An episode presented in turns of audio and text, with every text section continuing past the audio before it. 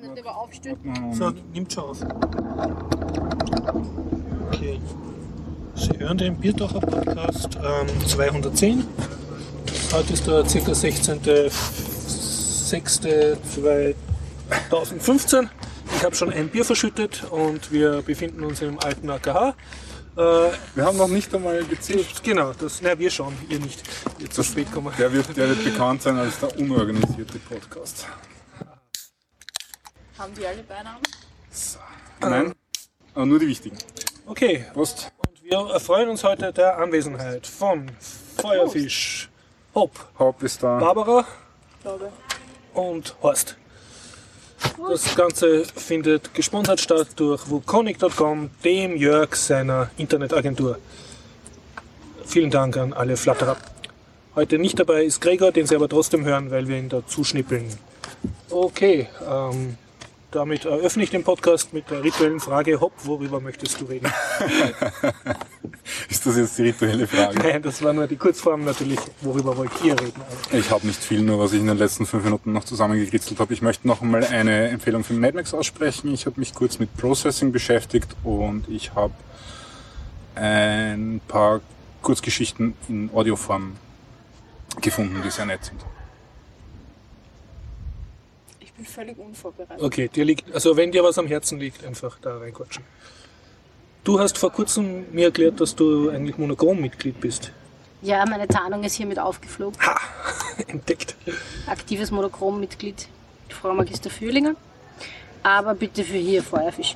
Nein, also ich habe in der letzten Woche ähm, zwei Dinge erlebt, die berichtenswert sind. Ich war einmal Karaoke singen im Nihon Bashi und ich war auf einem Live-Konzert und dort ist mir ein total süßes kleines Gimmick in die Hand gedrückt worden, das kann Grillenzirpen ähm, produzieren. Und es ist grün. Und es ist grün und zum draufdrücken und deshalb werde ich von, von diesem Konzert erzählen. Äh, der Gregor, der jetzt nicht physikalisch da ist, redet äh, in Länge über mehrere Filme, die er am Science Fiction im Park Festival gesehen hat. Und ich, äh, obwohl ich da bin, habe schon geredet in Länge über Zero Marginal Cost Society, das Buch, das ich noch immer nicht ausgelesen habe. Das zieht sich jetzt auch schon. Okay, ja. Dann würde ich sagen, fang mal an. Hast du eine kleine, möglichst nerdige Tech-Meldung? Möglichst nerdige Tech-Meldung? Ja, Wahrscheinlich. Processing ist wahrscheinlich relativ nerdig. da kann ich sogar mitnörden. Ähm, ich habe was gesucht, äh, lange Geschichte, nicht so interessant, ähm, bezüglich Bézier-Kurven. Und äh, der Democode, den ich gefunden habe, war in Processing.js geschrieben. Also ein Java. Äh, in dem Fall ist es äh, JavaScript. Okay, also Processing, was eigentlich Java ist, mit JavaScript. Genau, Sprache. das, ja, mir war das nur ungefähr bekannt, deswegen habe ich dann ein bisschen recherchiert, wie und was das ist. Ähm, Processing ist eben eine Programmiersprache, die halt, weiß nicht genau wofür da ist, aber Die ist für grafische Kunstwerke äh, und Genau. Computerkunst. also ein bisschen so wie Node oder, oder ähnliche Programme oder, oder Contextual oder solche Dinge. Ähm, aber ist im Endeffekt nur, äh, also das Processing eigentlich ist nur ein, ein rudimentärer Texteditor und, und ein Menü, mit dem man dann das Ding als Java-Programm starten kann und halt dann die grafische Ausgabe kriegt. Und ähm, der Democode, den ich gefunden habe, der war aber ganz witzig. Das, das ist im Endeffekt eine, eine HTML-Seite, in die immer wieder ähm, interaktive Grafiken eingebettet sind. Und da kann man dann auch auf einen Button draufklicken und kriegt den Source Code angezeigt. Und das ist dann eben Processing Source Code. Und nur, dass das Ganze eben nicht in Java implementiert ist, sondern in JavaScript. Und da gibt es also Processing findet man unter processing.org und äh, Processing.js findet man unter processing.js.org. Und das war schon eine ganze Menge Code, deswegen habe ich das dann genommen und für meine Zwecke umprogrammiert, weil es einfach einfacher war. In. JavaScript. Nein, es ist immer noch Processing. Okay, im Processing, ja. Also ich habe es dann kopiert und, und in, in das normale Processing übernommen. Man muss Ja. nur zwei oder drei Zeilen auslöschen, die mit dem JavaScript zu tun haben. Ansonsten funktioniert es genauso wie, wie das Original. Äh, die Programmiersprache ist relativ gach zu lernen, gibt es keine großen Überraschungen, ist objektorientiert. Mir sind einige Sachen abgegangen, die, die, ganz, die wahrscheinlich ganz, ganz hilfreich wären zum schneller Programmieren. Also es kommt mir ein bisschen äh, Low-Level und rudimentär vor. Ähm, Performance ist gut, aber das Problem ist halt, dass es Java braucht, was heutzutage zum Beispiel am Mac nicht mehr so klar ist, dass das vorinstalliert ist. Ähm, was nett ist, ist, man kann das Programm, das man dann geschrieben hat, exportieren. Als, das wird dann als Standalone-Applikation für Windows, für Mac oder für Linux exportiert. Und da hat man dann auch die Option, dass man Java mit einpacken kann. Das heißt, es ist dann alles in einem 35 Megabyte großen, oder ich glaube Ja. sogar noch größer, das ZIP-File war dann Okay. 35 Megabyte großen Ding. Java-Programm halt mit, mit den paar Skripten, die paar hundert Zeilen, die man selber geschrieben hat. Und das startet dann offensichtlich überall, weil ich habe es am Kunden geschrieben und der hat nicht einmal, also zwei Minuten später zurückgeschrieben mit Fragen, anstatt irgendwie zurückzuschreiben, das geht nicht oder was muss ich da tun. Das war ganz nett. Äh, aber ich muss sagen, wenn ich es mir jetzt aussuchen könnte, würde ich nicht mehr mit Processing arbeiten. Dazu ist es mir zu rudimentär. Dazu eine gute Nachricht für dich. Processing erlaubt seit ein paar Tagen auch Python zu programmieren. Wie funktioniert das dann? Äh, Das schaut eigentlich genauso aus, nur dass du halt ein paar Python-Befehle drinnen hast, statt ein paar Java-mäßigen Befehlen. Aha. Sie haben Also sozusagen muss die interne Skriptsprache auf auf Python-Syntax Okay, geändert. In Wirklichkeit ist es immer noch ein Java-Programm. okay. Na, muss ich, muss ich mir dann anschauen. Aber äh, es gibt ja auch andere Alternativen. Es gibt zum Beispiel, eigentlich möchte ich mir schon seit Jahren diese Dinge anschauen, weil es immer ganz spannend ist. Also, was man damit nämlich nett machen kann, ist, man, man tippt schnell irgendwo was rein und dann hat man eine grafische Anzeige und muss nicht herumtun mit irgendwelchen Bibliotheken, die man braucht, um, Okay. um Grafik zu generieren und, und sich selber um die ganzen Punkte und Koordinaten kümmern, sondern es passiert alles mehr oder minder im Hintergrund für einen. Und da gibt's unter anderem zum Beispiel, und ich bin mir jetzt nicht mal sicher, ob ich das richtig benenne, ein Ding namens Node. Das hat jetzt nichts mit Node.js zu tun, diesem tollen neuen Hipster-Projekt, das da herumspielt, sondern ist ein bisschen älter. Das ist im Prinzip das gleiche wie dieses Processing, also ein, ein, ein Textfeld, wo man was reintut und ein zweites Fenster, wo man das Ergebnis angezeigt kriegt, nur halt in Python, in purem Python. Und ja, vielleicht nehme ich mir jetzt einmal die Zeit und vergleiche die beiden, weil ich, ja, Processing ist zwar angenehm, weil es einfach funktioniert out of the box, aber zum Programmieren ist es halt nicht das, das Optimale für mich. Okay. Ja, gehen wir halt einmal zum Karaoke über. Ich finde Genau. Karaoke ist auch sehr nerdig. Absolut. Das wird eh kurz und schmerzlos. Also, ich gehe gerne Karaoke singen und auch oft. Und war In Wien. In Wien. Unter anderem. Okay. War aber auch äh, zum ersten Mal letzte Woche im Nihon Bashi. Das ist ein japanisches Restaurant, die im ersten Stock ähm, ganz offensichtlich, wie es in Japan original ist, Einzelkabinen haben für, für Karaoke-Sänger. Das heißt, man mietet eine Kabine für eine gewisse Anzahl Stunden, geht mit einer gewissen Anzahl Leute hin Ah. und nur diese Leute singen dann füreinander. Und Aber es passen schon mehrere Leute in die passen- Kabine. Ja, ja, na, das, Okay, sind, das okay. Mhm. sind schon kleine Räume, also so ist es nicht.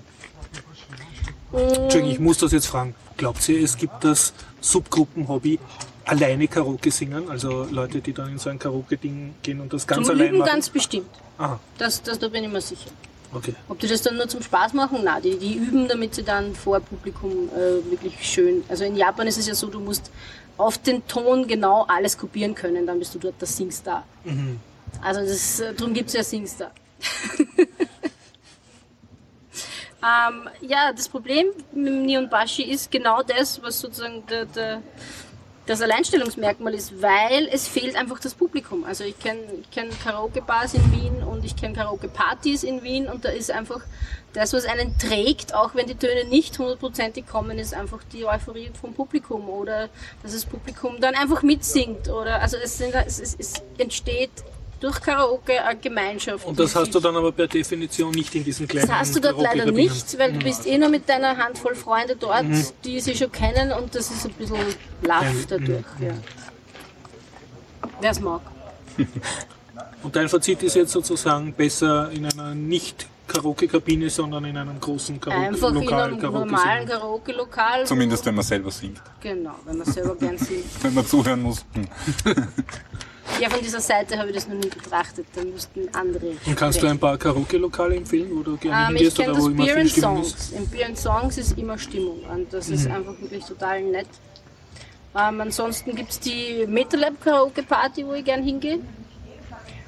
Und an die anderen Karaoke-Events, und bei denen ich war, die sind nicht in Wien. Also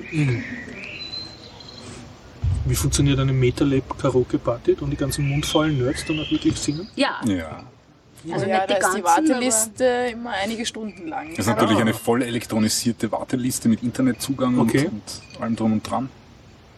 also die, die gern singen, die singen dann auch viel. Und man kann, man kann dann auch, man kann ganz normale Lieder singen, aber es gibt dann auch Neon Cats und äh, andere Nerd-Lieder, die man Ah, singen okay, kann. ja, ja. Aber nicht Super nur. Mario Brother Theme und solche Sachen.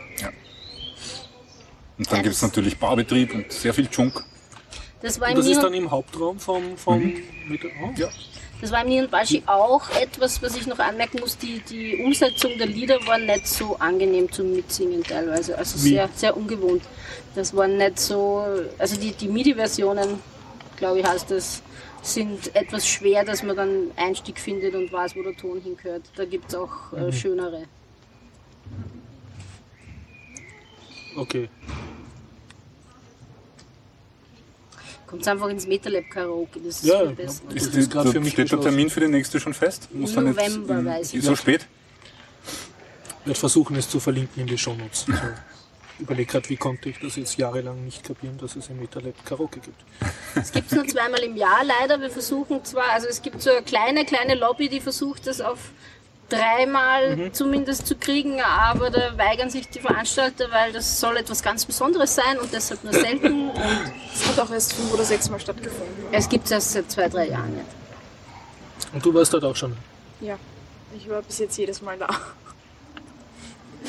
Ich habe dreimal auslassen müssen, weil ich ein Kind geboren habe. Okay. Ich glaube, wie man sich so äh, japanisch Original Karaoke vorstellen kann, kann man sich anschauen in Lost in Translation. Es ist Sind Sie da nicht irgendwann ja. einmal? Ja, da sind sie Karaoke singen. Ja. Und ist Japan nach wie vor sozusagen die Haupt, äh, das Hauptland des Karaoke-Singers? Äh, weiß ich nicht. Ähm, Ist es jetzt schon in es ist jetzt zum Beispiel auch äh, so, so, so, ein, so ein, eine bekannte Geschichte ist ja, dass auf den Philippinen jährlich mehrere Menschen umgebracht werden, weil sie My Way falsch singen. Wieder, da stürmt dann das Karaoke-Publikum und bringt die Leise? Nein, ich glaube, nein, nein, das, das sind dann eher so, wird in den Bauch gestochen oder wird, wird, wird zu Tode geprügelt hinter der äh, Bar oder, oder Oh, wird, wow. wird erschossen oder solche Dinge. Aber wirklich wegen Falschsingen. Ja. Es gibt im Beruf Kriti Da kann ich vielleicht- Kritiker und ganz neue Da kann ich vielleicht was.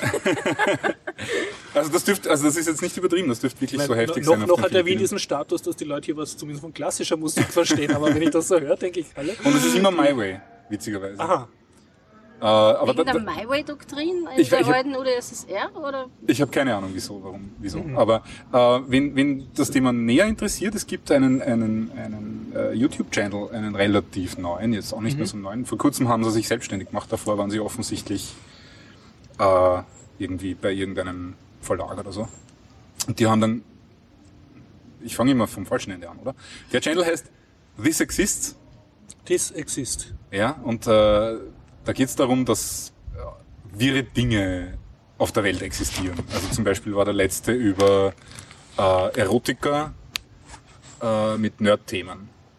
Also Okay. ich, mir fällt jetzt nur das ein, was der Charlie Strauss irgendwie als Persiflage geschrieben hat, das war Attacked by the Address Book oder so. Aber ähm, also wirklich, wirklich nerdige Erotiker. Äh, und, und dieses Thema wird dann halt rundherum behandelt oder auch so, so Sachen wie äh, der vorletzte war ähm, muslimischer Punk als Gegenbewegung zu sowohl Christ Christian Rock als auch äh, konservativen Moslems. Okay. Also das ist auch eine Szene und die ist nicht, die ist nicht sehr groß. Da gibt es Ja. irgendwie zwölf Bands oder so und die lösen sich auch langsam schon wieder auf, weil das ganze Konzept von Punk natürlich ist, dass er sich selbst zerfleischt. Ähm, aber das ist eben so ein, so ein Thema, das da behandelt wird. Oder wirre, wirre Horrorfilme, die mit, mit äh, Auflösung sich beschäftigen, also wo Menschen schmelzen und ähnliche Dinge. Und das sind alles Themen. Wie, wie heißt dieser YouTube-Kanal, This den, ich- exists. den ich jetzt die ganze Nacht schauen muss? Okay. so, so viele äh, Episoden haben sie noch nicht. Wie gesagt, es gibt ihn noch nicht so lang. Vor kurzem haben sie eben, hat es eben geheißen, sie haben irgendwie zu wenig Zuschauer und das, das drehen sie ab. Sie haben es aber geschafft, von dem äh, Verlag irgendwie die Rechte zu bekommen die, die, und den, den Channel selber zu bekommen und haben jetzt ein, ein Patreon-Projekt Okay. und machen jetzt zumindest ein, ein, eine Episode jede Woche. Planen eine zweite, wenn sie ein bisschen mehr Geld einnehmen. Und unter anderem war eins davon Karaoke, nein, die tödlichsten Lieder oder so irgendwas. Also ähm, zum Beispiel die gefährlichsten Lieder, li- äh, da gibt's angeblich Melodien, die Leute sofort zum Selbstmord treiben. Und dann gibt's eben auch dieses My Way, dass wenn man es falsch singt in einer Und Karaoke-Bar wieder in mal, Manila. lieber Hopp, hast du mindestens eine Woche? Netto-Arbeitszeit von mir vernichtet, weil ich jetzt da blöd vor YouTube hocke und mir alle diese Lieder Und im reinziehen muss. Internet die Melodie suchen muss, die Genau, und dann auf Wikipedia dann, ja, ja. Mein, mein Plan ist ja der, ich verschwende meine ganze Zeit mit so unnützem Wissen. Und das Einzige, wie ich in der Welt vorwärts kommen kann, ist, dass ich alle anderen dazu bringe, sich noch mehr von diesem unnützen Wissen Wir anzueignen. Biertaucher Podcastler sind stolz darauf, das Medium deiner Antiproduktivität zu sein. Wieder mit dem Ja, Bruttoinlandsprodukt. also ich, ich werde den, den Channel dann verlinken. Eben. Super. In den Shownotes, die noch nicht existieren. Okay. Ähm, also, Ja, soll ich nahtlos ans, ja, ja, ja, ja, Konzert weiter, weiter, weiter. Ist immer schlecht, wenn einer so viel redet. Also in Folge. Du hast überhaupt noch nichts geredet. Fällt mir da gerade. Gestern habe ich ganz viel geredet. Okay. Das, schneid, das schneiden wir dann. Wir schneiden das. ähm, ich war am Sonntag bei einem Wahnsinnskonzert. Eigentlich, ich möchte vorab sagen, gehe ich nicht gern zu Live-Konzerten. Aber Christian und Michael, so heißt die Band, sind erstens gute Bekannte von mir und zweitens spielen die komplett unplugged. Ja, also da gibt es kein Mikro, da gibt es keine Verstärker sowieso, da gibt es einfach nur die Instrumente, die Leute und den Christian, Disco Christian Strasser nennt er sich jetzt, der sich da also wirklich voll reinsteigert und da seine Texte zum Besten gibt, die unglaublich originell, witzig und, und pointiert sind. Die Melodien sind auch sehr eingängig, der mischt es immer mit Schlagerelementen, die, die ärgsten Texte von Selbstmord und Kotzereien und Also auf Deutsch, oder? auf Deutsch. Und es war ein total nettes Konzert in der Drachengasse. Es waren aufgrund, glaube ich, vieler Konkurrenzveranstaltungen äh, nur ganz wenig Leute. Wir waren 20 im Publikum. Und es wurde dann auf unser äh, allgemeines Meckern hin sogar eine Rauchpause einge eingehalten. Und nach der Rauchpause, in der Rauchpause habe ich Christian gesagt, äh, ja, spielst doch hoffentlich noch mein Lieblingslied von euch. Und er hat gesagt, nein, eigentlich spielen wir das schon jahrelang nicht mehr, aber für die spielen wir das. Und er hat mir es dann wirklich gespielt für Evelyn. Willkommen in der Welt des Schmerzes. Schalalalalalalala. Also es war einfach großartig. Wenn ihr irgendwo mal die Chance habt, Christian und Michael live zu sehen, Christian und Michael und die emotionale, emotionale Rock- und Showband, Rock unbedingt hingehen. Sehr nerdig. Okay. Und die sind auch alle sehr zugänglich und lieb. Und ich nehme an, man findet die sogar auf YouTube, irgendwelche Lieder von ihnen, oder? Ich schaue kein YouTube. Mhm, okay. Wieder mal habe ich was zu tun. Aber ich habe zwei, drei Konzertfotos, die könnte Okay. ich dir schicken. Zum Das wäre nett, ja? Cool. Findest du auf meinem Twitter-Account. Feuerfisch. Ganz genau. Ja, ich, ich habe schon ein Bier Vorsprung, deshalb bin ich Ach so, ein bisschen na, muss ich schneller trinken. Nein, nein, nein. Waren wir? Waren gerade bei Kultur. Ja, du, einfach. Ich habe durcheinander. ähm, Mad Max. Ich habe mir Mad Mad Max Max. angeschaut. Ja, jetzt doch am Freitag. Du hast doch gesagt, du gehst nicht hin, wegen, weil es 3D ist. Nein, nein, das war am Mittwoch. Ah. ah ja, am Freitag habe ich nicht Am Freitag hast du keine. Zeit gehabt, weil es zu früh war. Und ihr habt euch das dann jetzt ohne 3D angeschaut oder eben? Wir haben es tatsächlich mit ohne 3D gesehen. mit ohne Also ich 3D. muss, ich muss kurz beschreiben. Ähm, Entschuldigung, in der, in der, in der, in der Sparvariante, dass du dir die 3D-Brille nicht aufgesetzt hast, Nein, aus Prinzip, nein, oder nein. wirklich in nicht 3D? also die Geschichte war die, wir, wir haben versucht, äh, Mad Max uns anzuschauen. Vorige Woche am, am Mittwoch hätte es in der Originalversion noch gegeben in zwei Kinos, nämlich im Heiden und im Burgkino. Äh, wir haben uns fürs Heiden entschieden. Wir haben auf Film.at nachgeschaut, dort ist gestanden Originalversion, Heiden 1820, Burgkino 1830. Durch Zufall bin ich dann noch auf der Heiden-Homepage irgendwie vorbeigekommen. Ich glaube, weil ich mir den Sitzplan anschauen wollte oder vielleicht doch reservieren oder sowas. Äh, und fällt mir dort auf, das steht in 3D. Habe ich dort angerufen, bestätigt mir der ganz fröhlich und, und glücklich, dass es tatsächlich in 3D ist. Habe ich gesagt, danke und auf, habe aufgelegt. Äh, weil ich finde, das sollte man nicht unterstützen. Ähm, Da bin ich ganz bei dir. 3D buh. Vor allem Nur- teuer irgendwie, ne? Also erstens einmal Ja, und nervig. Man kriegt doch nur Kopfweh von dem. Ja. Erstens einmal möchte ich an, an unsere Zuhörerschaft die Warnung aussprechen, Film.at lügt. Also man sollte wirklich, wenn man auf solche Details Wert legt, sollte man wirklich nachschauen auf der, auf der Webseite Kino-Homepage, des, des ja. Kinos selber. Kinos selber. Äh, und zweitens einmal dürft wirklich äh, Filme im englischen Original nicht 3D nur mehr im Burgkino spielen. Oder Okay, zumindest ja. Mhm, halt nicht mehr im Heiden, weil das Heiden jetzt auch 3D ist. Und das finde ich schon langsam eher bedenklich, weil so viel bleibt dann nicht mehr über. Äh, wie auch immer, wir haben uns Mad Max angeschaut. Schaut, wir waren zu fünft oder so im Mhm. Kino. Wir sind am Balkon gesessen, das war sehr nett. Im, im Burgkino um halb sieben ist nicht viel los. Äh, für den Fall, dass wir das noch nicht genug behandelt haben im Podcast, sollten Sie, liebe Hörer, sollten Sie, liebe Hörerinnen, diesen Film noch nicht gesehen haben, unbedingt hingehen, unbedingt anschauen, solange Sie auch nur irgendwie Actionfilme vertragen. Äh, es, ich sag's gleich, es ist blutig, es explodiert viel, aber es ist ein wirklich guter Film. Es ist ein, also als, als Film nämlich ein ausgezeichneter Film, als Geschichte ist es natürlich eine Mad Max-Geschichte, aber Sonst einfach Gregors Gute sehr, sehr ausführliche Rezession anhören vor, vor zwei oder drei Biertacher Podcast-Folgen. Und äh, es spielt jetzt eben noch im englischen Original äh, ab, ab morgen um dreiviertel neun im Burgkino. Also Mhm. wenn man, und der Film, es zahlt sich wirklich aus, den im Kino zu sehen, auf der Also breiten du warst- Leinwand und mit, mit äh, viel. Sound rundherum, weil das, das ist ja echt wert. Mhm. Die Bilder sind dementsprechend, dass man die wirklich schön groß vor sich haben möchte und der Surround Sound und die, die laute Anlage in einem Kino machen, machen sicher einen Unterschied. Also ich werde man garantiert noch öfter auf äh, Das heißt, das Popcorn ist euch vor Soundeffekt um die Ohren nach hinten Ja, so geflogen. quasi, ja, ja. Also nur als ja. Detail, es gibt zum Beispiel eine Szene, wo direkt hinter dem- einen Protagonisten eine Granate explodiert und, und der ganze Sound setzt plötzlich aus und man hat nur noch ja. dieses Pfeifen. Ja, ja. Und das ist natürlich was, was Im Kino kommt das im besser. Kino viel besser kommt. Das ist eigentlich nicht die Lautstärke in dem Fall, sondern die Abwesenheit von diesem ganzen Sounddruck, den man sonst hat. Aber das, das glaube ich, kann man daheim nur mit einer wirklich guten Anlage fabrizieren. Und das, dazu bin ich zu wenig Und deinen Freunden hat es auch gefallen. Also das war keine Einzelmeinung von dir. Wir waren zu zweit und drei andere Leute, die wir nicht gekannt haben. Und ja, dem, meinem, meinem Kompagnon hat es auch sehr gut gefallen. Und auch, auch diversen anderen Twitterern und so, die, denen ich, wegen denen ich eigentlich dann so darauf bestanden habe, dass ich den Film noch im Kino sehen will, haben auch gemeint, dass es ein Und der Film war dir ist. nicht so feministisch. Es hat irgendwo so eine. ge- Das, das war eben die große, gegeben. ja, das, ja, ja. Lauter Männer umgebracht werden oder so, ne? Der Film, der Film war richtig schön, gut feministisch. Gut feministisch. Aha. Okay, okay. So, das heißt, Nein, nein, ich überlege, äh, gelernt äh, Differenz, Feminismus, und jetzt gibt es noch gut Feminismus. Okay, okay. Ja, anschauen. Ja. Burkino, dreiviertel neun. Muss auch sagen, ich habe bis jetzt noch nichts Schlechtes über den Film gehört oder gelesen, was auch relativ selten ist. Ja, die Ani- Anita Sarkeesian hat sich ein bisschen beschwert, dass er eben lange Geschichte, kann, man, kann man nachlesen. Feminismus ist kompliziert. wie das Leben selbst.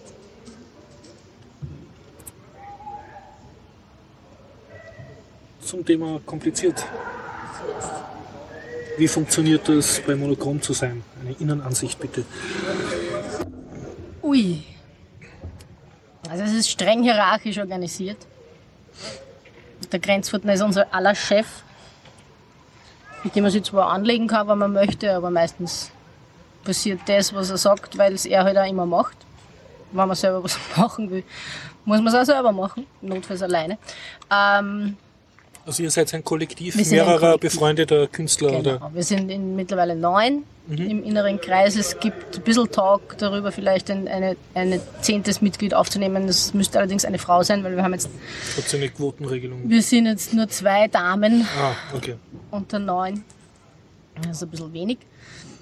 Ähm, da gibt es schon Gespräche drüber. Also ich, ich, ich, ich brüste mich damit, dass ich ein bisschen mehr Feminismus da reingebracht habe mit meinem Eintritt in, in, in Monochrom. Also meine erste Amtshandlung war zum Beispiel, dass ich die Monochrom-Shirts, die damals noch äh, ein großer Verkaufsschlager waren in, in der Anfangszeit, die auch äh, auf, auf, auf Damenschnitte gebracht zu haben und gesagt habe, wir machen bitte auch eine Girly Collection mit dem Zeug solche Dinge. Also da, man kann schon was bewegen im Kollektiv. Ähm, wir haben einen, eines, eines unserer Mitglieder ist jetzt für die Finanzen zuständig. Hauptsächlich. Ähm, es ist finanziell funktioniert so, dass wir eine Jahresförderung kriegen, um die Betriebskosten und die laufenden Kosten für das Büro im Museumsquartier abzudecken. Also es verdient sich niemand von unserer goldenen Also ihr habt da so ein kleines Kammerl in dieser Genau. Elektronik. Wir haben in der Electric Avenue, Ja. hat es damals geheißen. Und, und hat das ge fixe äh, Geschäftszeiten? Also wo auch ein Nein. Monochromist da in der Auslage Gibt's hat? leider nicht, aber zu Mhm. normalen Bürozeiten versuchen wir schon, dass, dass immer einer da ist. Was allerdings jetzt weniger geworden ist, weil der Johannes Grenzfurter selbst nach Amerika ausgewandert ist und nur mehr monateweise, schubweise in, in Wien ist selbst und der war halt der, der dort einfach gearbeitet hat. Mhm. Und jetzt sitzt nur der Frankie drinnen, unser Techniker, der bastelt und baut und schaut und macht und tut. Ein Frühpensionist, sehr engagiert bei Monochrom, auch eines der Gründungsmitglieder, was ich selbst nicht bin, also ich bin ein bisschen später dazu gekommen. Und es gibt aber bei Monochrom äh, äh, eine, eine, eine, eine Außenorganisation rundherum, wir nennen es unsere Satelliten. Das heißt, wenn jemand mit Monochrom wirklich kooperieren will, gibt es die Möglichkeit, das als Satellit zu tun. Und äh, der Weg geht hauptsächlich letztlich immer über den Johannes, der dann sagt, ja, das gefällt mir, den holen wir jetzt für das und das Projekt rein oder da lassen wir die Finger davon. Also kann ich mir das so vorstellen, da kommen dann so unentdeckte Künstler oder Kunstschaffende und sagen, ich hätte gerne ein Kunstprojekt, aber allein kriege ich keine Aufmerksamkeit. Darf ich das mit eurem Label schmücken? Und Ja, so kommt es eigentlich nicht vor. Also wenn, dann ist es schon eine, eine sehr enge Zusammenarbeit, wo dann ein gemeinsames Projekt wirklich ein gemeinsames Projekt ist. Also also ihr tut's dann auch mit Künstlern. ganz genau. Wir Nicht arbeiten, nur euren Franchise. Nein, wir holen, nein, nein, das ist kein, also wir haben einen, einen ausgelagerten Franchise-Trail, aber das ist ein Fake. Das ist unser, unser, unser Thomann-Projekt. Die kaufen Künstlergruppen auf, um sie zu sanieren. Die, die Gesundschlachtung heißt, glaube ich, der, der Theorietext dazu. Ähm, Okay. also es ist ein, ein, ein, ein Gewimmel und Gewurbel und einfach mal auf die Homepage schauen, da kriegt man, glaube ich, schon einen ersten Eindruck, wie es da so zugeht. Und, und vor allem auf die Roboxotica schauen. Und ja auf die Roboxotica. Projekt, ne? Die war an und für sich ein Schiffsprojekt. Die haben das allerdings so im hintersten Keller in, in Wien einige Schiff? Jahre Shifts. Shifts. Shifts haben sie erfunden. Also eine andere Gru- Eine andere Ah, Künstlergruppe, okay. eine Und befreundete. das Und wir haben, oder? wir haben dann gesagt, wir machen mit, wir arbeiten daran mit, wir geben euch auch den, den Freiraum im Museumsquartier als Location, was natürlich auch wieder einen großen Boost am Publikum dargestellt hat. Wir haben dann sogar einmal einen CNN-Beitrag gekriegt. Also, das sind dann schon sehr fruchtbare Kooperationen mit einfach befreundeten oder bekannten Künstler, Künstlerinnen, Künstlergruppen, wo dann sowas wie die der, dabei rauskommt.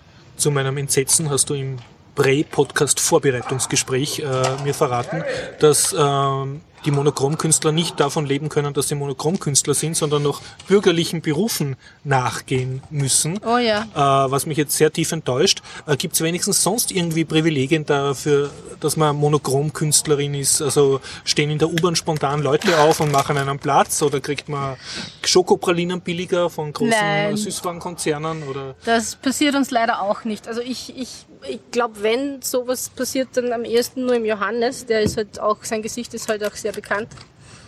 Ich als äh, hauptsächlich, ich mache ja viele Übersetzungen und Korrekturlesen und überhaupt Textzeug. Also da, da kriegst du jetzt. Früher habe ich noch in Filmen mitgespielt, aber das haben wir mittlerweile alles an Profis outgesourced. Nach Budget und, und Willingness. Also, also du, du hast weder eigene Gruppegruppen, die jetzt die Ich dir nachlaufen und dich stalken, Nein, weil mir hat einmal ein, ein Fan ein Gedicht geschrieben. Mhm. Also das, aber ich habe immer einen bürgerlichen Job gehabt, um auch den, den Johannes mit, mitzuerhalten. Der war lange Zeit auch mein Ehemann. Ist er jetzt Mhm. und du hast noch hackeln müssen, damit er Genau, künsteln kann. damit, damit er brav weiter Monochrom machen kann. Aber das schneiden wir dann raus. Ah ja, Wir werden mit einem genau. Okay. Nein, es ist ein, ein Familienbetrieb, ganz einfach. Okay. Es ist wie in jedem Familienbetrieb. Da gibt es Streitereien, da gibt es Feindschaften, da gibt es Bündnisse. Also es klingt jetzt aber nach viel Arbeit und, und noch dazu muss man dann erst recht noch arbeiten. Ganz genau. Also das ist, das ist ein Wieder teures kein- Hobby. Ich sag's ganz es, Make money Das geht fast. aber den meisten Künstlern so. Kunst ist ein Echt? teures Hobby. Tja. Ich bin enttäuscht. So ist es. Ich habe gedacht, durch eine einzige geniale Idee lebt man dann so von Tantiemen und diesen Urheberrechtstypen, die, gegen die ich sonst so politisch Wir- ankämpfe. wir sind nicht Vielleicht Mark sollten Sie endlich in Unter, Unterzögersdorf. Mir fehlt eine Silbe. Sowjet Sowjet Unterzögersdorf, natürlich. Mir fehlt eine Vorsilbe. Sollten Sie vielleicht äh, endlich Steuern einheben, oder? Also das Sowjet und Zögersdorf Computer Game, das wir gemacht haben, ist eines der erfolgreichsten Monochrom-Projekte aller Zeiten. Wir hatten über eine Million Downloads, hauptsächlich aus Russland. ähm, hätten wir Habt ihr überhaupt eine russische Version gehabt? Äh, nein, ja, es war alles auf Russisch, äh, so, also mit, Ja. mit, mit Native Speakern eingesprochen, mit äh, deutschen und englischen Untertiteln. Mhm, Ähm, hätten wir für jeden Download einen Dollar kassiert, wären es wahrscheinlich nicht so viele Downloads geworden, aber da hätten wir uns ein bisschen sanieren können. Ja. Aber das weiß man ja im Vorhinein nicht. Und habt ihr jetzt, habt jetzt wenigstens in, in, der so, in Russland eigene Fangruppen und so und die euch einladen? Auf Ich weiß es gar nicht. Muss ich, muss ich, so? ich, ich interessiere mich nicht so für die Groupie-Kultur. Mhm, Also ich bin, bin da etwas raus jetzt auch mit Karenz und so. Also ich habe mich dann doch auch von Monochrom ein gutes Jahr lang karenzieren lassen. Und ja, ich, ich stehe dem Johannes nach wie vor sehr nahe. Also ich kenne kenn mich schon noch aus und so und, und arbeite auch viel, aber kann jetzt nicht sagen, dass ich jetzt äh, die, Aber du führst nicht immer das, das ich- Leben der reichen, mächtigen, Nein. berühmten und in Und dieser ich- Top 100 laut News Ranking. Gottes- Nein, und ich bin auch nicht mehr so ganz die rechte Hand, wie es früher war. Also das, das war mal. So viel zum Thema berühmt werden und reich werden durch Kunst. Wieder nichts.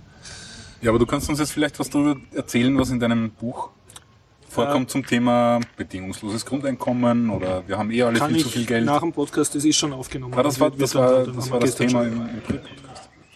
Ja, das ist natürlich enttäuschend. Da muss ich mir ja direkt den Podcast anhören. Ei, je. Da werden wir wieder die Zuhörerzahlen in die Höhe treiben. Genau, verdoppeln. Verdoppeln! Ich habe meinen letzten angehört, der war eigentlich sehr das. gut. Ja. If I do say so myself. Ja, ja, das passt schon. Mein Beitrag gefiel mir besonders gut. Hier, hier wieder der Aufruf an alle Zuhörerinnen und Zuhörer Also an mich. herzukommen. Oder wer, wie manche Leute das anscheinend gerne tun, lieber redet als zuhört, also auch herzlich willkommen. Ja, wir sind jeden Dienstag um 19.30 19.30 Uhr im im alten AKH. Zeiten es Innenhof. Dort treffen wir uns und wenn es regnet, sind wir in der Zypresse, Westbahnstraße 35a. Ein sehr nettes kurdisches Lokal mit gutem Essen. Es gibt immer Bier. Genau. Es gibt immer nette Gesellschaft. Meistens nachher noch eine Runde Raki. Das ist Mhm. Schnaps. Hast du was auf deinem kleinen Zettel? Ich habe nur eine ganz kleine Kleinigkeit. Das ist Herzen? in Wirklichkeit nur, ähm, nachdem ja äh, Ray Bradbury schon länger tot ist und äh, Leonard Nimoy vor kurzem gestorben ist. Okay, das war eine Person. Ray, Ray. Bradbury. Okay, ich habe verstanden, Blackberry. Brad Okay, okay, okay. Fahrenheit 7, 8, Ah, okay, okay. 31. Ich hab's nicht so mit den, Okay. mit den Zahlen. Leonard Nimoy kennt man aber. Das war der Mr. Mr. Spock. Ah ja, ja, okay, ja, der ist gestorben. Ah, ja, vor, Ja. Vor, vor kürzerer Zeit, der Bradbury schon ein bisschen länger her. Okay. Und? Und durch Zufall unlängst ist mir untergekommen ein, ein, eine, eine Seite, wo vier Kurzgeschichten von Bradbury gelesen werden vom Leonard Nimoy. Sehr nett, sehr. Ah, okay, ja. Sind so, so ältere Auf Bradbury-Geschichten. Englisch. Auf, natürlich auf, im, Ja, ja. im Original, auf Englisch, ja. Sind, sind, ja, sind halt so ähm, Science-Fiction Science Kurzgeschichten aus, der, aus, der, aus dem goldenen Zeitalter. Mhm. Sind sehr nett. Ähm, ist halt jetzt nicht mehr als ein Link, den ich nicht vorlesen werde, den werden wir dann auch in den Shownotes verlinken. War sehr, hat, hat mich sehr amüsiert. Das waren leider meine Themen. Ich habe nicht mehr viel zu sagen. All done. Na bitte, Dann kurz und ähm, knackig. viel Spaß bei den nicht enden wollen Beiträgen von mir und Gregor, die Sie jetzt im Anschluss noch hören. Und ich mache mal einen Batteriewechsel. Okay.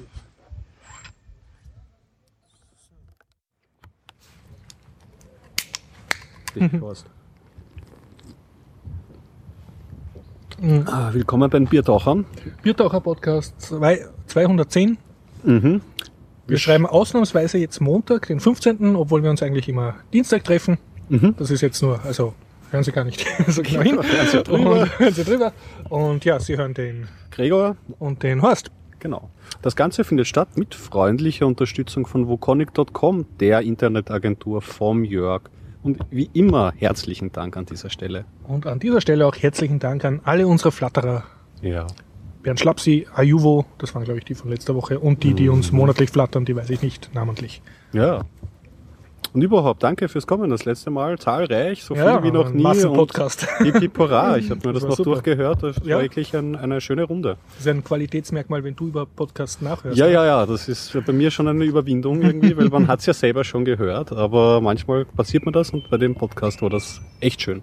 Aber du hast auch nicht das, was so viele Leute sagen, na, ich mag mich nicht selber hören, ich finde meine eigene Stimme so komisch. Mm, Mittlerweile nicht mehr, aber ich Kann man hatte sich das es. abtrainieren? Man kann sich's abtrainieren, glaube ich, ja.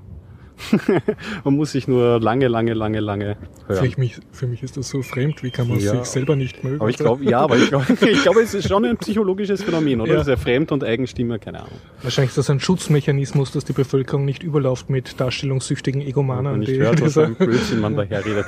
alles so, Ich höre weg bei mir. Tja. Tja, dann wird die rituelle Frage sehr eng. Worüber reden wir heute? ja, also ich rede heute über Science Fiction im Park, zur großen Überraschung. Ich war ähm, zweimal dort, habe aber drei Filme gesehen. Wie das dann geht, werde ich dann erzählen. Ich kann ein bisschen erzählen von der Null-Grenzkostengesellschaft, die ich immer noch nicht ausgelesen habe, Mhm. aber wo ich schon weitergekommen bin. Ah, okay. Ja, So, genau. Also Also ich verstehe jetzt schon mehr davon. Sie hat ein Folgebuch äh, Genau, ja. Bericht. Sehr schön. Ja, beginnen wir gleich irgendwie so mit Ding. Was hast du im, oder Ja, genau. Der erste Ja. Tag war ähm, Science Fiction ich, im Park. Science Fiction im Park. Das ist das im Bruno Kreisky Park. Da steckt man Margaretenkürtel aus. Ich habe davon berichtet. Das, was ich vergessen habe zu berichten, was der Haupt ganz richtig kritisiert hat, ist, alle Deutsch, ähm, Filme werden auf Deutsch gezeigt. Ja. Hat mich bis jetzt nicht so sehr gestört, weil ich mir ja meistens die 70er Jahre Trash-Perlen rausgesucht habe, den Edeltrash. Und da ist es ja auf Deutsch schon fast witziger. Ja. Aber diesmal war es eigentlich, waren zwei modernere Filme dabei. Und den ersten, den, von dem ich erzählen möchte, ist The Bothersome Man. Das ist ein norwegischer Film. Ich glaube, er ist rausgekommen 2006, wenn ich mich jetzt nicht irre. Also durchaus was Moderneres. Und ich habe mich gleich einmal gefreut, wie ich den Hauptdarsteller zum ersten Mal gesehen habe, weil den kenne ich aus einer Serie, die ich sehr schätze, nämlich ähm, aus Lillehammer. Der Hauptdarsteller Ja. hat in Lillehammer einer der Handlanger vom Gangster-Boss Ah, okay. gespielt. nicht der Hauptgangster? Nein, nicht der Okay. Hauptgangster, sondern die so ein, ein blödeliger. Handlager, Langer, der immer diese Kappe trägt, ja, Mhm. und immer mit dem Hauptding. Und den, den sieht man, da habe ich mich gleich wohl gefühlt. Und ähm, worum geht's darin? Also in der ersten Szene sieht man diesen ähm, jungen Mann in der U-Bahn-Station stehen. Ähm, und ein Pärchen küsst sich ganz innig und wild neben ihm und anscheinend dürfte ihn das stören. Und er springt vor die U-Bahn und Schnitt. Also das ist schon nochmal Ding. Er wacht dann auf, glaube ich, in irgendeiner Raststation irgendwo in der Wüste und wird dann in eine Stadt gebracht. Und, Und man kapiert jetzt, ob, dass das zeitlich zusammenhängt oder ist das eine Rückblende, weil er eh schon tot ist und oder weiß man das alles nicht so also genau? meine, mein Verdacht ist der Tod. Es ist so also durchaus so ein Jenseits-Metapher, sage ich jetzt Ah, mal. okay. Also glaube ich, das, das kommt doch schon Also die raus. Raststätte ist so irgendeine Wartestation im Himmel sozusagen. Genau, wo die ihn dann Mhm. in diesen Ort bricht, äh, bringt. Ein, ein himmlischer Ort. Er wird dort hingebracht in eine Stadt, die voller hübscher Ikea-Wohnungen sind. Alle sind perfekt. Er kriegt einen Job. Die, ähm, die Kollegen sind nett zu ihm. Und lauter junge, schöne Menschen dort? Alle, oder? alle, alle schön, alle gepflegt, alle Okay. unterhalten sich über Trivialitäten, lachen darüber, wenn sie sich eine neue Couch aussuchen. Es geht alles wie geschmiert. Er kriegt eine Freundin, die heiratet er, glaube ich, auch. Oder ist gleich einmal mit ihr zusammen, bekommt eine super Wohnung. Aha, also, eigentlich- er ist plötzlich im, im perfekten Leben. Genau, richtig. Aber es ist äh, eben so eine perfekte Welt, die zu perfekt ist. So wie bei Pleasantville oder wie Mhm. bei, mh, wie hat denn das geheißen, das äh, mit dem... Also wo dann sowas Autoritäres, ganz Böses durchschimmert. ja, so. richtig. Also wo die Leute so unheimlich immer freundlich sind und immer konstruktiv auf Ja, alles ja. am- am antworten. Ja, Aber wie hatten Ja, und, und man merkt irgendwie, dass die alle Geister sind oder sind die so halb durchsichtig Nein. oder das wird nicht erklärt? Das, das sind wird ganz nicht normal. oder- erklärt. Das ist einfach eine sehr bürgerliche Gesellschaft, Okay. wo alles sehr nach Plan läuft. Ja. Ah, Truman Show hat der Film geheißen. Ja, genau, da kommt ja, ja so. auch sowas vor. Also da kann man sich schon vorstellen, in welche Richtung das geht. Und ähm, zuerst ist er da ganz glücklich drinnen und es wird ihm halt dann immer komischer, wie es so ist. Und er beginnt dann ähm, so Experimente anzustellen, was passiert, um das Ganze aus dem Gleichgewicht zu So bringen. aller Truman Show. Ja. Er möchte ausbrechen ein bisschen. Er möchte ausbrechen, wobei das ist dann schon äh, auch gegen sich selbst gerichtet. Ich glaube, er schneidet sich mal in den Finger oder sich den Finger ab. Und dann? Und dann sind die Leute mal schockiert, wissen nicht, wie sie damit damit umgehen sollen. Und dann ist, glaube ich, Schnitt und der ist am nächsten Tag und der Finger ist wieder dran. Er versucht sich auch einmal, glaube ich, ge- Ärger umzubringen. Es ist aber auch ein Cut und er ist wieder in seinem er wacht dann immer so blutüberströmt in seiner Wohnung auf ja, und seine Freundin fragt ihn als erstes, ob sie jetzt eine Einladung bei Freunden annehmen. Ah. ja, okay, Also okay. auf diese Weise wird. Und ähm, ja, also da so viel zur Handlung, viel mehr gibt's auch nicht zu sagen und der Film hat mir gefallen am Anfang, aber der, der, der Witz, dass aller, Mhm. jeder komisch reagiert oder so, der läuft sich dann tot und der Film kommt dann auf keinen Punkt für mich. Und es Das- wird dann irgendwie eine Erklärung geben. Nicht wirklich. Also das ist das, also Mhm. du, du kannst es dir dann aussuchen. Es, gi- es gibt ja dann diese typischen Handlungsstränge, dass er eben nochmal versucht auszubrechen, indem er einen Tunnel gräbt beispielsweise. Aber das. Mhm. wird er auch dann auch verhindert. Da schafft er gerade noch irgendwie in die- eine andere Welt durchzubrechen und sich einen Donut zu schnappen. Ja, das muss man auch sagen. Also das, was ihm komisch vorkommt, er kann so viel trinken, wie er will, Mhm. aber er wird nicht wirklich ganz betrunken, sondern immer nur angeheitert. Oder er isst Sachen und es schmeckt zwar gut, aber nicht so super gut, sondern alles halt immer so ausgedämpft. alles, ja. ja. zu perfekt. Also Ja, das ist ja auch dieses Theorem. Will man wirklich in einem, in einem so- Paradies ja. leben oder macht ein das komplett narrisch? Und Und er macht nicht das Naheliegende, dass er versucht, mit irgendwem zu drüber reden, wo er da ist. ja, versucht dann schon irgendwie so Kollegen und einer Und? auf der Toilette und so, aber das ist alles nicht wirklich fruchtbar. Ja? Und Mhm. es, es führt auch eben zu nichts. Deswegen meine ich, der Film läuft sich an einem Mhm. gewissen Punkt tot, weil er versucht so diese typischen Ausbruchsunternehmungen, Mhm, die man von solchen Filmen kennt, aber es ist jetzt kein großer Mind, kein großer Twist oder keine Ja, ja. große Moral oder so, sondern Das heißt, das, äh, was du erzählst, dass ihm ja. da halt nicht gut geht, ist eigentlich schon die Handlung vom Film. Ja, genau. Also jemandem geht's nicht gut in einer zu perfekten Welt. Mhm. Also ich glaube, da kann, kann sich auch jeder so identifizieren. Da ste stecken ja auch so Individualitätssehnsüchte drinnen. Mhm. Das ist, kennt man vielleicht so als Jugendlicher, so wenn man so einen großen äh, Vagalarm, Weltschmerz hat, so alle sind gleichgeschaltet Dafür, von den man Medien. aufwächst mit Papi und, und, und äh, Eltern und Heim und Dach über dem Kopf gell? und, und trotzdem ich keinen, keinen Anlass zum Nörgeln hätte. Für, hat man trotzdem dann diese Ja. Dinge und diese Kerbe schlägt der Film. Ja? Mhm. Also war ein guter, ein Man, norwegischer Film. Es Mhm. ist gut, weil die Schauspieler gut sind, aber ich finde ihn jetzt nicht großartig. Er bleibt so im Mittelfeld, war aber gut für den Ah, Abend. Vielleicht hat das dann noch so eine realpolitische Komponente, weißt, vom sozialistischen Wohlfahrtsstaat, der also in Skandinavien noch mehr ausgeprägt so- ist als bei uns, also Mhm. dass das sozusagen eine Weiterspinnung ist von Ja, dem. ist, du, ist durchaus Wird dort vielleicht aber politisch aktueller als bei uns. da müsste ich mich dann mehr mit der Politik. Mhm. Könnte aber sein, dass das drinnen steckt. Du. Also ich glaube, da gibt es mehrere. Wir, wir mehrere. haben das jetzt messerscharf simpel. von Filmen, die ich nicht gesehen habe, oder von Staaten, Kann von denen ich nichts kapiert, oder gleich große Thesen. Ja, yeah, Bier macht's möglich. Die Korrelation steht. Hm. Ja, das war's. Also Cool, ich glaube, cool. das war Ja. so der erste Kurzbericht. Na, dann machen wir weiter mit dem THX, weil da kann ich mitreden. Den Ja. habe ich auch gesehen. Den haben wir gesehen. Und wie ist das jetzt? THX war irgendwie das Erstlingswerk von George Lucas oder seine Ja, Abschlussarbeit oder also irgendwie einer so- seiner ersteren Filme? Genau, er hat schon einmal 1967 ähm, als Student eine Arbeit abgeliefert, Mhm. für die er einen, Preis gewonnen hat. Das war quasi so die Urform dieses Films. Ah, okay. Darauf ist dann, glaube ich, weiß nicht, Warner Brothers, glaube ich, aufgesprungen Mhm. und hat dann 1971 ihm Geld in die Hand gegeben. Robert Duval in der Hauptrolle Dass ja er sozusagen sein, seine Abschlussarbeit mit Geld richtig. realisiert, Cool. genau. Ja. War, war cool. Ich habe jetzt Und im der, der Wikipedia Film ist wann, wann rausgekommen? 1971. 71 bist du Ja. Und wir dann, also das war keine ganz glückliche Geschichte, weil Warner Brothers wollte da sehr viel rumschnippeln und das war ihm nicht recht. Und da hat er schon seinen Grant gegen die Filmstudios Mhm. Ja. aufgebaut. Und äh, war, ist dann eigentlich unglücklich, ist dann diese Schneidearbeit zu, zu Ende gegangen. Und 1977, wie er dann schon Star Wars gemacht hat, hat Warner Brothers diesen Film nochmal rausgebracht Mhm. und hat draufgeschrieben von dem Regisseur von Star Wars. Aber ist trotzdem kein kommerzieller Erfolg geworden. Ja, aber das, was wir gesehen haben, war jetzt schon die beschnippelte Version oder noch war das sein ursprünglicher Director's Cut oder geht das nicht mehr hervor? Das weiß ich nicht. Mhm, Du. Das hätte ich wahrscheinlich recherchieren Okay, müssen. okay.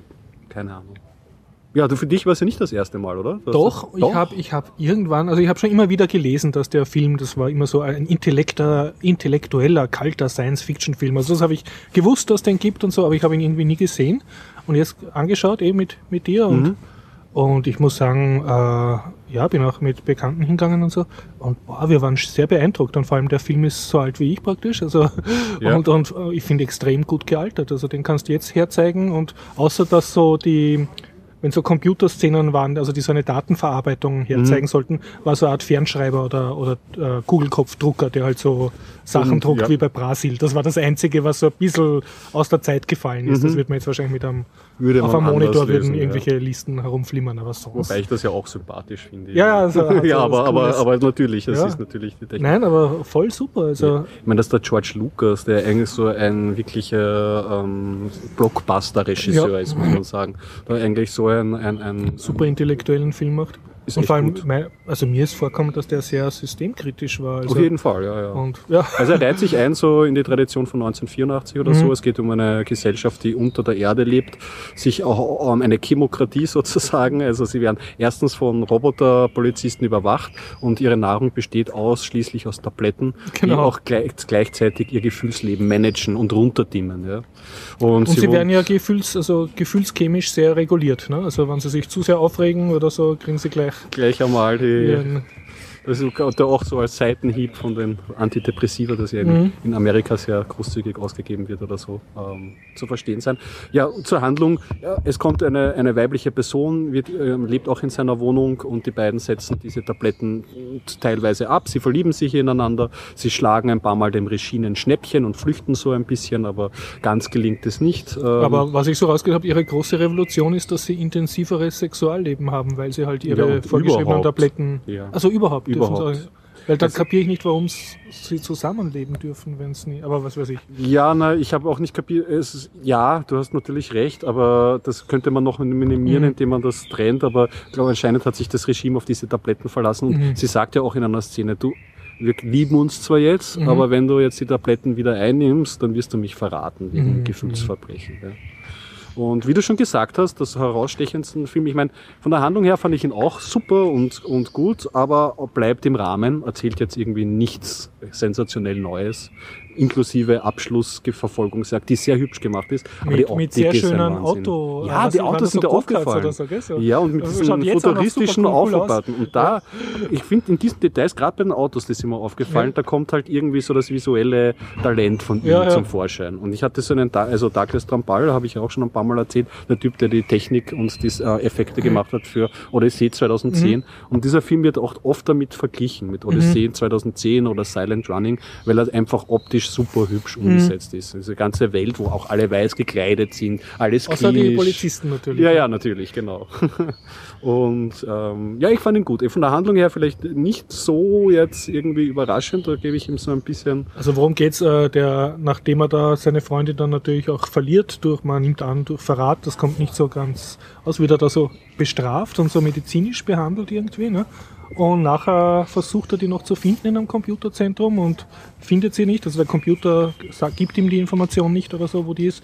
Und dann macht so halt Klick und er verlässt das System und krabbelt an die Oberfläche der Schale Also da ist wirklich so zu den Affen und verstrahlten Mutanten oder klassisch. so. Ja, wer weiß nicht, man weiß es Man ja, weiß es man, nicht, man sieht ja genau. Also es fliegen Vögel zumindest, das kann Ja. man so viel sagen. Apropos. Zu späte Spoilerwarnung, aber naja, Und den was- kann man sich auch ohne. Ich muss auch sagen, äh, ich habe es ja nicht allein gesehen, wir haben dann nachher viel diskutiert über den Film. Also das ist ein, ein Zeichen, dass der wirklich äh, viel bewegt und so, und hast nachher das Gefühl, du möchtest reden. Ja. Und äh, was ich irgendwie die intensivste Szene gefunden habe, war, er hat da so eine Art möchte gern Wohnungskollegen, Arbeitskollegen, der, der ihm, glaube ich, auch die Freundin da irgendwie versetzt oder dafür sorgt, dass die wegkommt von ihm und dann möchte er sein eigener Wohnungskollege werden, so in so einer leibenden Szene, sagt, aber wir würden gut zueinander passen und so und Mhm. überhaupt nicht. Und, und der ist so ein bisschen manipulativ, also da kommt so raus, der Progr äh, tut auch die Computerprogramme hacken oder so Mhm. und endet dann auch im Gefängnis.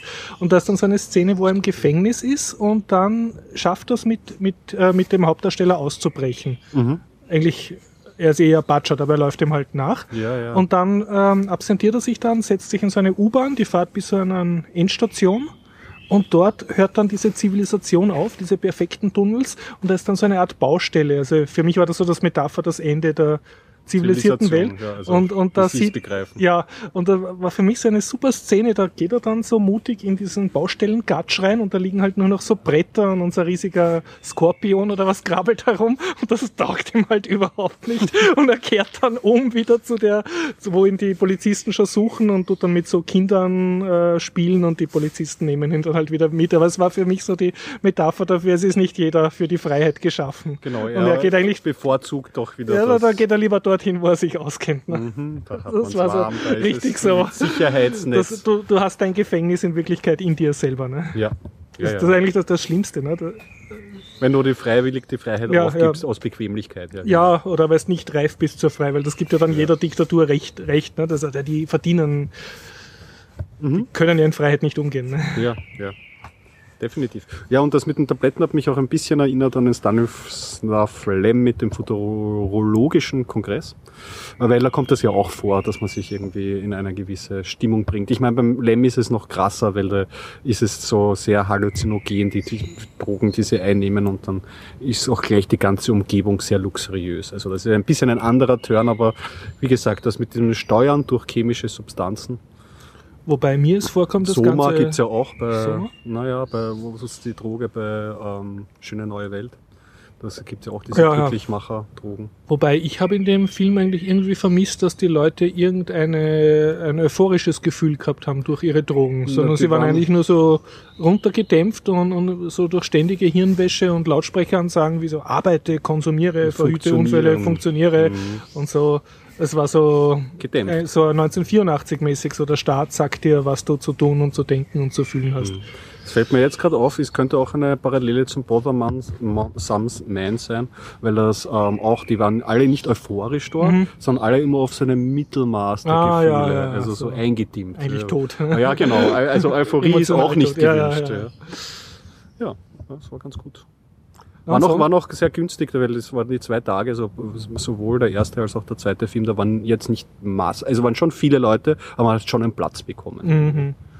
Was man dazu sagen muss beim TRX, was, was irgendwie das Ganze noch so einen Kick unheimlicher gemacht hat, aber auch ein bisschen lustig, war, dass diese Polizeiroboter, Androiden, dass die immer so extrem freundlich waren. Ja, ja, und mit Kindern. Das ist so Ja, also sie haben. Kinder so ihre Elektroschlagstöcke da äh, Ausgedeckt. äh, na, so berühren lassen und so und, und auch so, wenn's, da haben wir uns einmal vor der versperrten Türe und haben nicht rein können und der Polizist so, seid ihr da drinnen? Wir kommen nicht rein, habt noch Geduld und so.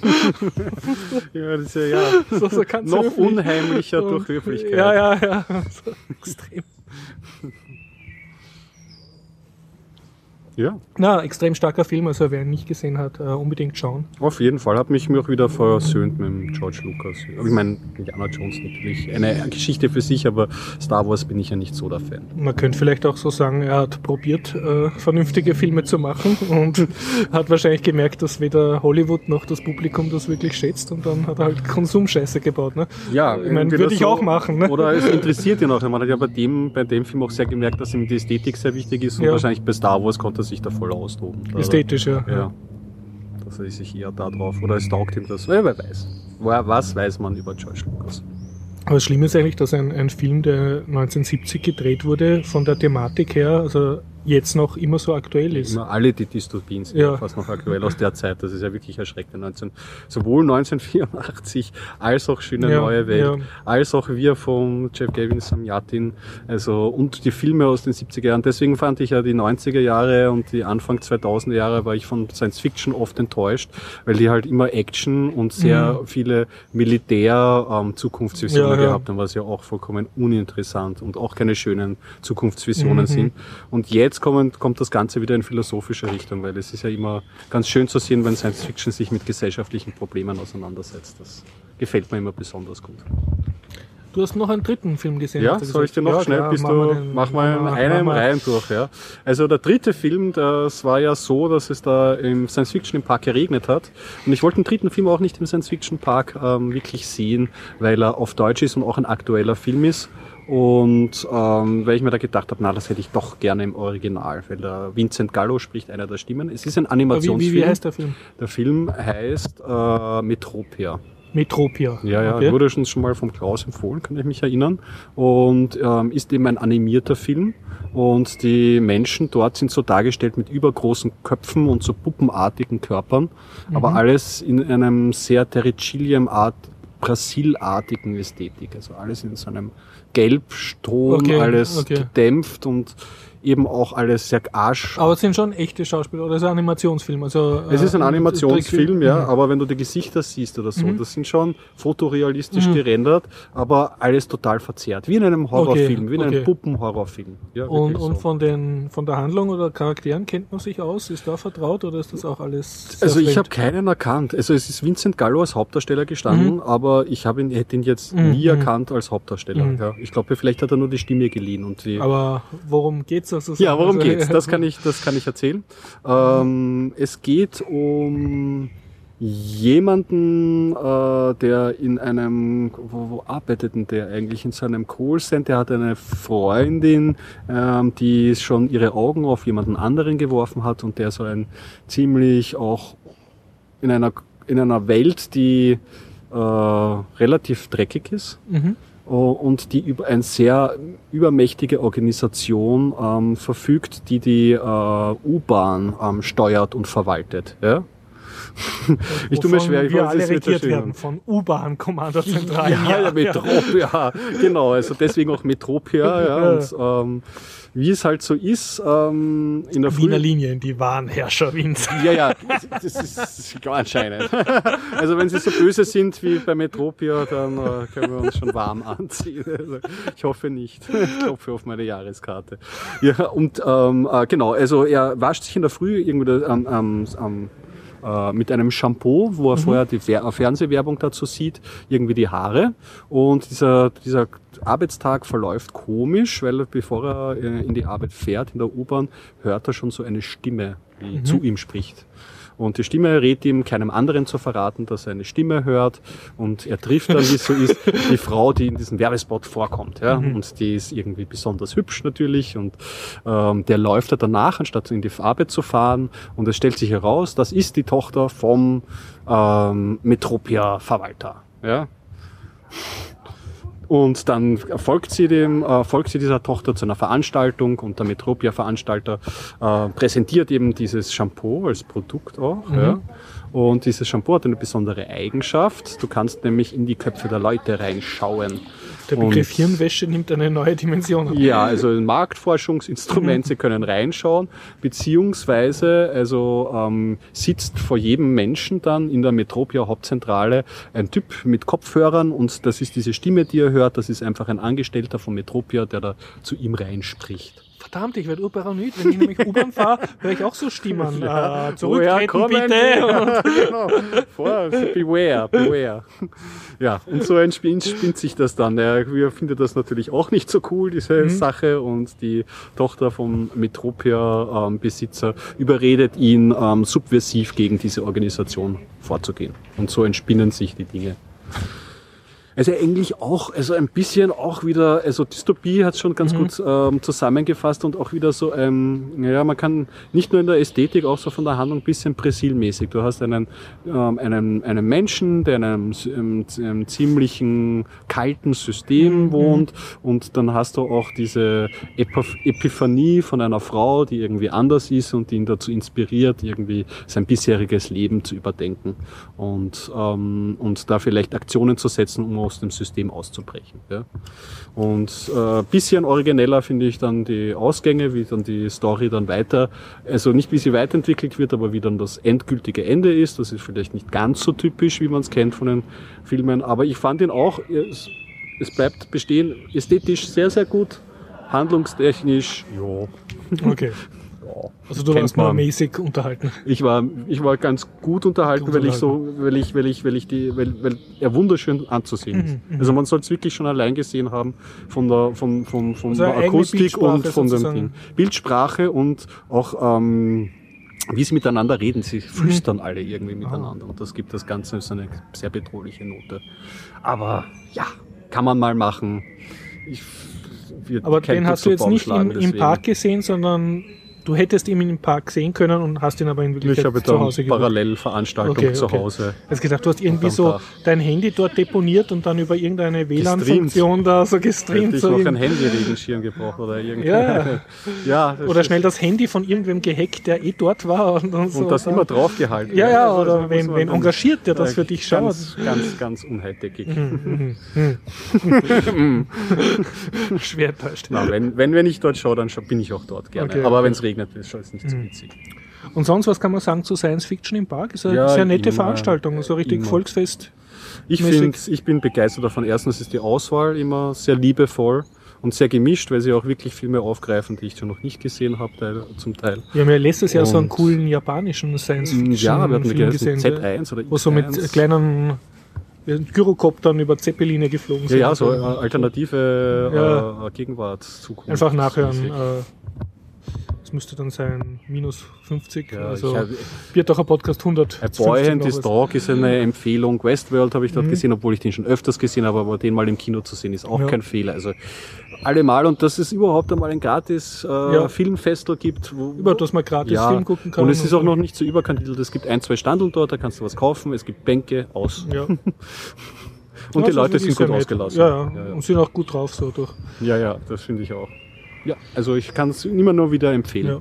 Man muss auch sagen, ja. war zwar nur einmal jetzt, aber es hat mir sehr gefallen. Tja, und jetzt bin ich äh, nicht so froh, dass es aus ist. Jetzt heißt es warten auf Slash Filmfest. Oder ähm, ich begebe mich, das ist ja jedes Jahr meine Auf Hausaufgabe an mich, die ich leider nicht jedes Jahr schaffe, äh, einer der Sommerkinos aufzusuchen und halt nachzuschauen. Gibt es ja im Augarten auch ein sehr schönes das Kino im Garten. Genau. Und da ich fast den ganzen Sommer in Wien verbringen werde, werde ich das sicher auch öfter sein. Sehr gut, dann können wir uns dort sehen. Super. Ja, ähm, ich kann wie angekündigt ein bisschen mehr reden über das Zero Marginal Cost Society, also dieses Null-Grenzkostengesellschaftsbuch.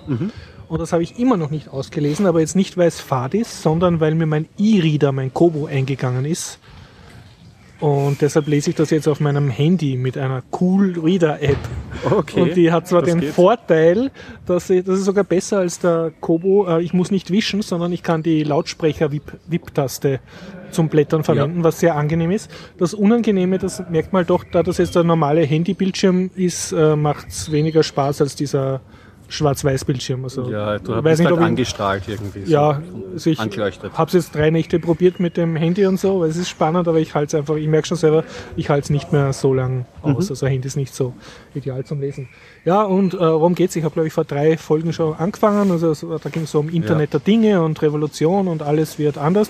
Und jetzt verstehe ich ein bisschen mehr davon um jetzt mal mit den Begriffen herumzuschmeißen, die der verwendet. Also er redet immer von den Vertical Integrated äh, Commercial Ventures, also von den Konzernen sozusagen, die versuchen, eine vertikale Produktkette herzukriegen. Also ähm, Von oben ein großer Konzern produziert und und, hat die ganze Wertschöpfungskette Kette im, im Griff, also Raiffeisenkasse oder so, also produzieren, Vertrieb, verkaufen, äh, Werbung machen, dass man es gerne isst, also alles so. so klassisch, wie man es Genau, ja. kennt von der Wirtschaft. Und, und dem stellt er halt gegenüber den, äh, den Begriff der Commons. Das sind, ich weiß keine gescheite deutsche Übersetzung, der Gemeingüter. Also Mhm. es hat gegeben bis in die Neuzeit in Europa die Allmende, also die Gemeinschaftsweide, wo die Bauern ihr Vieh Ja. hingetrieben haben, aber die sozusagen dem ganzen Dorf gehört hat oder ein Wald, wo halt sozusagen die Gemeinschaft sich ausgemacht hat, wie sie das verwaltet. als öffentliches Gut. Ja, und davon leitet sich auch ab der Begriff vom Creative Commons.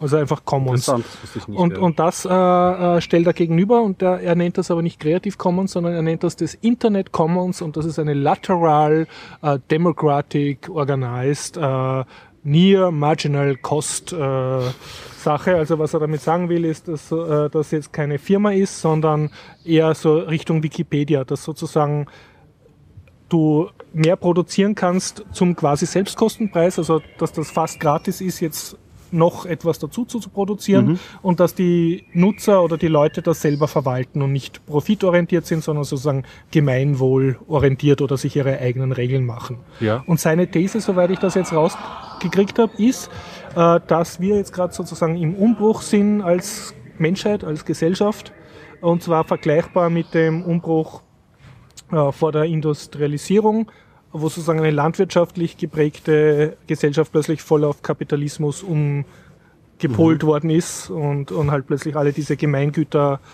privatisiert worden sind, was man auch so ein bisschen kennt aus der, aus der Politdebatte, ist ja immer ein immerkehrendes Thema. Was gehört Ja. dem Staat, was gehört allen, was gehört Firmen, was in gehört ein Wasserwerk Richtung privatisiert, andere, etc. Und da holt er halt historisch aus über Eisenbahngesellschaften, über ganz tolle äh, Studien, Mhm. äh, dann über so einen berühmten Wirtschaftsprofessor, der halt die Tragedy der Commons geschrieben hat, also dass sozusagen so ein gemeinnützige Alm oder Wiese oder Wald nicht funktionieren kann, weil wenn da jetzt mehrere Schafhirten das sozusagen gemeinsam bewirten, tut jeder seinen eigenen Vorteil maximieren und dadurch geht die Weide drauf und, kein, und selbst wenn einer jetzt äh, sozusagen sozial oder ökologisch denkt und sagt, er tut da jetzt nur so viel nehmen davon, dass das auch sich regenerieren kann, Ja. dann kommt sein böser Nachbar und, und frisst alles auf aus Gier. Und, Also und das heißt, das funktioniert. nur. Privateigentum kann sozusagen wirtschaften. Und seine These jetzt von dem äh, äh, Null-Grenzkostengesellschaftsautor ist halt, dass das eigentlich A, also dass die Menschheit wesentlich länger als 200 Jahre existiert und ganz gut mit dieser Commons-Wirtschaft zurechtkommen ist und dass da ein paar Jahrtausende äh, sozusagen Erfahrung drinnen ist und soziale Erfahrung, wie man das macht und dass der ganze moderne Kapitalismus, wie wir ihn kennen, ist gerade mal zwei Jahrhunderte alt. Und das Ja. ist jetzt für ihn, sagt er, ist das nicht maßgebend, wenn man es von Daraus den großen Überblick hat. Evidenz Ja, ja, ableiten. das ist jetzt halt nur jetzt, also er sieht das eher als Unfall in der Weltgeschichte. Und, und dann zitiert er halt dann Gegenautoren zu diesem Tragedy of the Commons, die halt herausstreichen, äh, dass das schon funktioniert, so eine gemeinsame Verwaltung von öffentlichem Gut.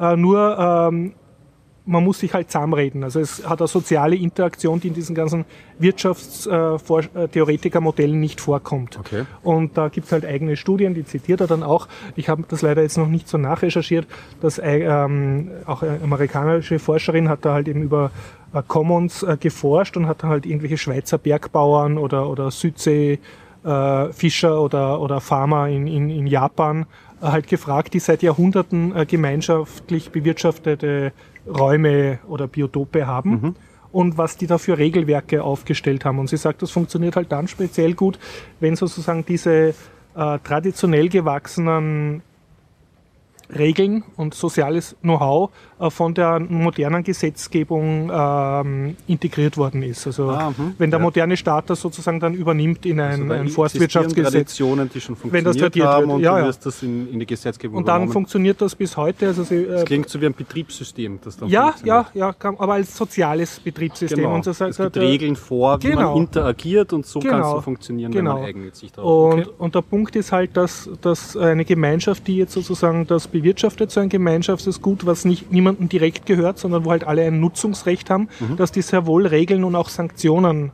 hat, um eben zu vermeiden, dass einer das für si- eine, einen Wald jetzt für sich selber abholzt und so. Und, und die haben auch Mechanismen, die halt einzuhalten, also sozusagen eine Art eigene Gerichtsbarkeit oder Versteckung.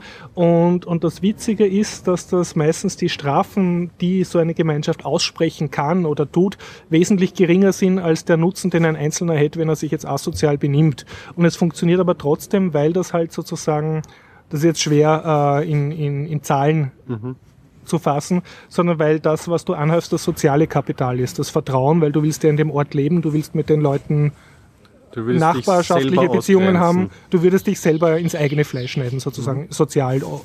Und, und deshalb funktioniert das eben gut. Und, und da gibt's halt auch Beispiele, dass das seit Jahrhunderten funktioniert, auch jetzt noch. Also das war sozusagen der historische Überblick, also Vertical Integrated äh, Konzern gegen Lateral Common Democratic Internet Commons. Und das Ganze kommt dann immer noch das Wort Demokratie und Internet of Things und Internet und Okay. Demokratik und Ökologik auch noch rein, weil großes, äh, er schreibt sehr viel über Deutschland, dass die halt so mit dem Energieeinspeisegesetz so einen Boom haben an äh, Alternativenergie. Und, und da sagt er, das Bemerkenswerte daran ist nicht die, dass das jetzt Solarzellen sind und der Windräder, sondern das Bemerkenswerte ist, dass das zu so und so viel Prozent, also ich glaube über 60 Prozent gehört das privaten und Kleininvestoren, die eben das Geld selber aufgestellt haben und die jetzt ihre eigenen Kraftwerke betreiben und dass die großen Energiekonzerne das größtenteils verschlafen haben. Was man auch, wenn man Spiegel liest, sieht man diese Debatte Die immer wieder und denen gehört gerade mal 6% von der Alternativenergie. Die sitzen nach wie vor auf ihren Atomkraftwerken und Kohlekraftwerken und so. Und er meint halt, daraus äh, kann er rauslesen, dass denen halt nicht die Zukunft gehört, obwohl die immer noch jetzt 60% Marktanteil haben oder weit mehr.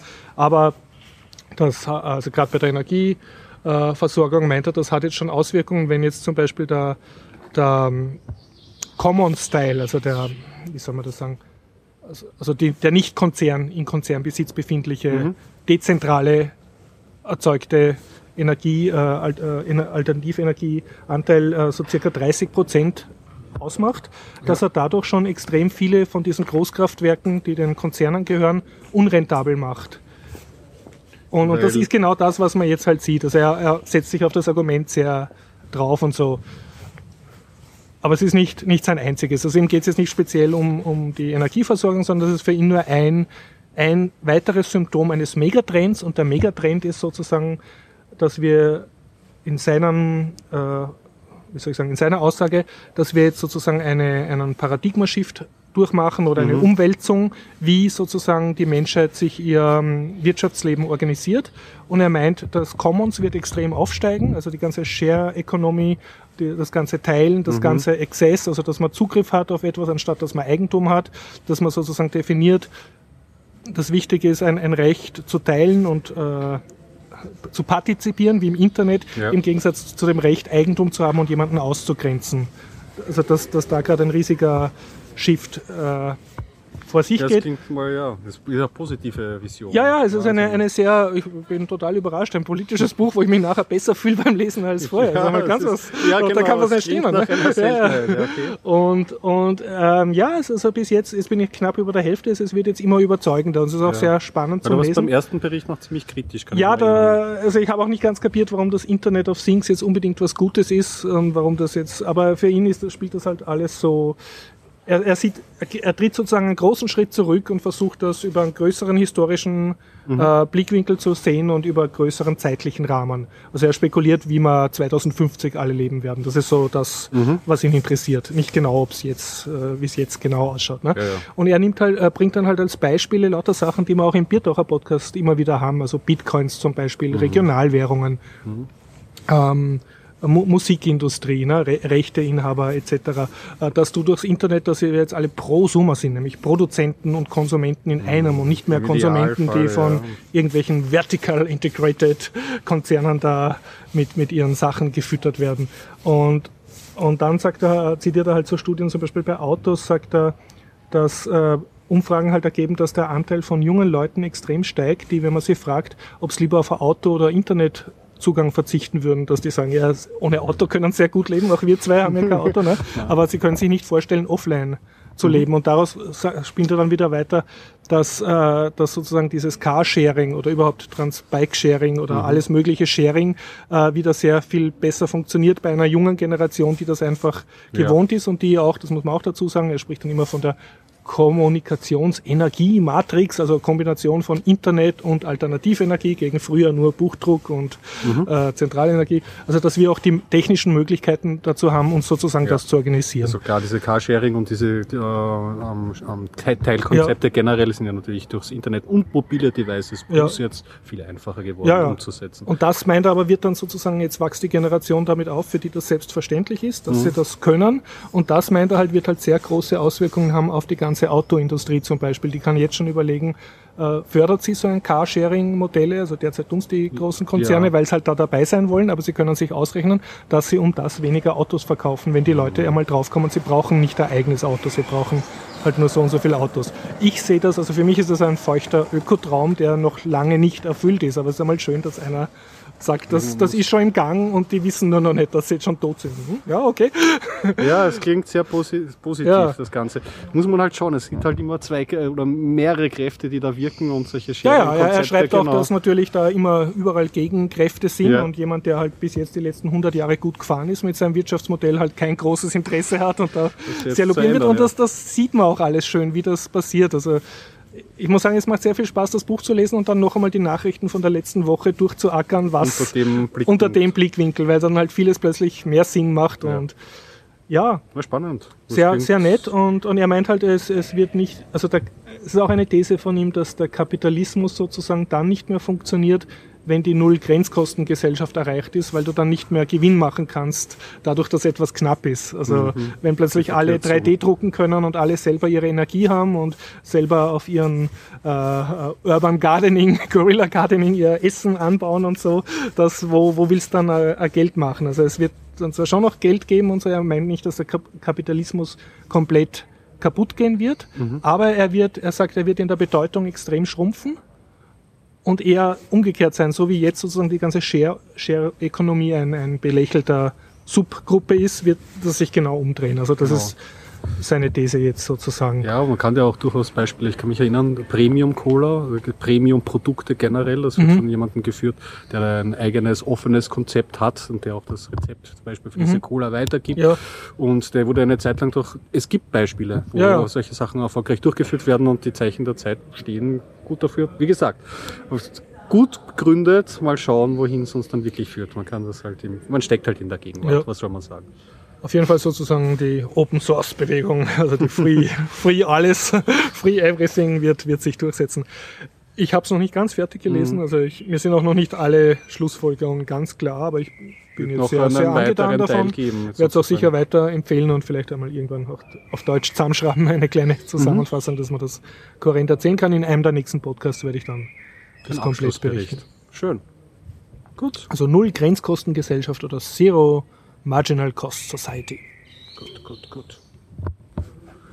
Ja, wir haben jetzt gar keine Technik wieder, gell? Letztes Mal haben Äh, wir auch ich schon ich habe ein paar Technik. Technikthemen, in die Ja. ich mich aber noch nicht reingetigert habe aus, aus, aus Faulheit und Trägheit. Also es gibt Mhm. Pygame Zero, es gibt Processing, hat jetzt endlich seine Python-Verbindung, also lauter Sachen, die mich Von beim Python-Unterrichten ja. extrem interessieren. Und aber ich habe noch nicht wirklich nachwassern können. Ja, ja. Und wir haben auch noch gar nicht über die Festplattenabgabe und so gesprochen, aber da sollten wir uns auch Ja. mal besser vorbereiten. Und Das ist ja alles von dem Vertical Dying. Ja, also meinst, das, ist ja jetzt aber Schnee von gestern. Ja, da, da braucht man, Kann man man drüber hinweg. nehmen, ja. Wir brauchen nur jung sein und fest ver- raubkopieren und dann geht das schon. ja, Ja, dann würde ich sagen. lassen wir zwei es einmal. Vielleicht kommen ja morgen noch genau, einmal ein morgen. paar Leute dazu. Ja, Und und vielleicht ist das der Vorcast oder Nachcast. Ich werde das mal zusammenschneiden, Genau. das werden wir schon. ansonsten bitte, wenn Sie mitmachen wollen, jeden Dienstag altes AKH, 19.30 Uhr im Innenhof 2 vor dem Hörsaalzentrum. Wir freuen uns. treffen wir uns einfach mitmachen. Wenn es schier ist und regnet, sind wir beim Garib in der Zypresse, Westbahnstraße 35a. Ja, schön war's und bis zum nächsten Mal. Bis dann. Okay. Ja, cool.